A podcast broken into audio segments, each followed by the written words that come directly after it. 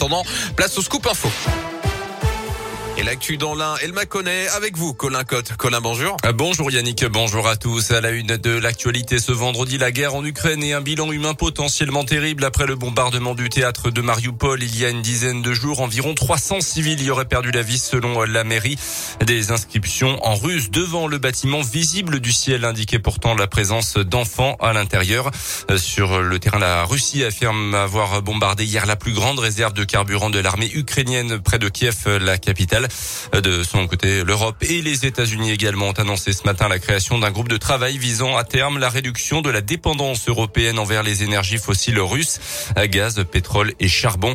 15 milliards de mètres cubes de gaz supplémentaires seront livrés en Europe par les Américains cette année. L'Allemagne a pour sa part annoncé qu'elle pourra se passer du charbon de la Russie d'ici l'automne prochain et de son pétrole à la fin de l'année. Dans l'actu également, les opposants au compteur Linky n'ont pas dit leur dernier mot dans la région. Hier, plusieurs dizaines de personnes se sont rassemblées devant le siège régional d'Enedis à Lyon. Comme depuis des années, elles contestent la pose des compteurs qu'elles jugent néfastes pour la santé et pour l'écologie. Fin février, une autorité indépendante a décidé de faire payer la relève des compteurs aux usagers qui ont refusé ce fameux compteur Linky.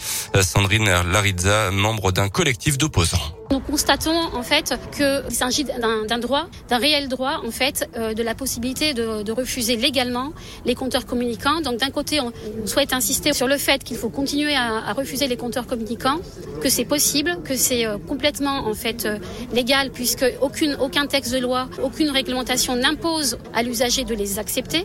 Et d'un côté, si c'est si c'est légal de les refuser, on ne peut pas sanctionner des usagers pour ne pas l'avoir. Donc c'est complètement contradictoire et on est ici pour dénoncer cela. Et pour euh, par ailleurs les procédures contre Enedis lancées par 2000 plaignants, la plupart devant plusieurs tribunaux de la région, dont ceux de Bourg et de Villefranche, sont toujours en cours. 3000 classes fermées à cause du Covid en France, conséquence de la hausse des cas, des classes qui ferment également faute de remplaçants et les masques font leur retour par endroit, alors que les préfets peuvent décider de l'imposer à nouveau en cas de cluster au niveau local. À noter que près de 3 millions de tests antigéniques et PCR ont été réalisés la semaine dernière en France. Deuxième semaine d'augmentation du nombre de cas de tests antigéniques euh, dans le pays alors que plus de 148 000 nouveaux cas de Covid ont été détectés ces dernières 24 heures.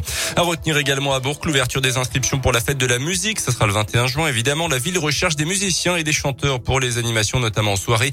Vous avez jusqu'au 18 avril pour vous inscrire auprès du service Action culturelle de la ville. Du foot et l'Italie ne sera pas au Qatar en fin d'année pour la Coupe du Monde. Les Italiens ont été éliminés par la Macédoine du Nord hier en demi-finale de barrage. C'est le deuxième mondial que l'Italie rate après celui en Russie en 2018. Euh, notez que l'équipe de France jouera un match amical ce soir contre la Côte d'Ivoire. Coup d'envoi à 21h15 à Marseille en direct sur M6 également. Parfait, merci.